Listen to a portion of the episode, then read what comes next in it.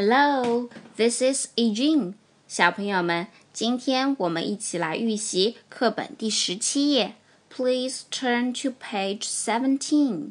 Learn the letters. letters，字母学习。G G girl girl，女孩。So what's the sound of letter G? G G。对了，G is the sound of letter G. G G。G give 给小朋友们，你们还能举出其他的例子吗？g g g go 去，good 好的，tiger 老虎，big 大的，bag 包，dog 狗，pig 猪。Egg 鸡蛋，还有刚刚学过的 again 再一次等等等等。现在看到十七页最下面，图片上有一个小女孩站在大门旁边，大门就叫做 gate，G A T E gate。那 follow me，A A。gate gate at the gate at the gate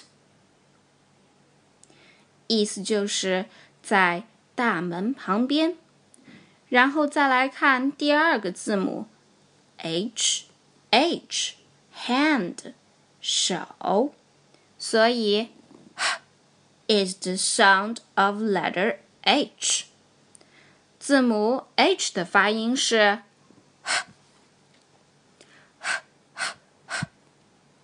hand，手。我们都有两只手，叫做 hands。在字母 d 后面加上 s，d s 连在一起发音 z。Follow me z。z hands hands。那么还有哪些单词里有 letter h 的呢？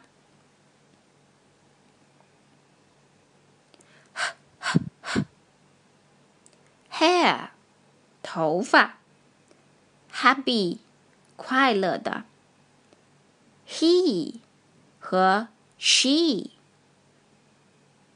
还有 hear 听到，hello 和 hi，help 帮助，horse 马，hot 热的，home 家，have 有，has 这个词也表示有。H A S has，当人称是第三人称单数时，有就要用 has 来表示。Follow me，哎哎，has，has。那么，小朋友们再来看看图片中的小女孩，她手里有什么东西呀？Tell me。 what the girl has. Oh, she has a plate. 是只大大的盘子，plate, P L A T E, plate. Follow me. A, A, plate, plate. 好，现在跟着已经老师 一起念一念儿歌。A girl at the gate. A girl at the gate. She has a plate. She has a plate. She has a plate in her hands.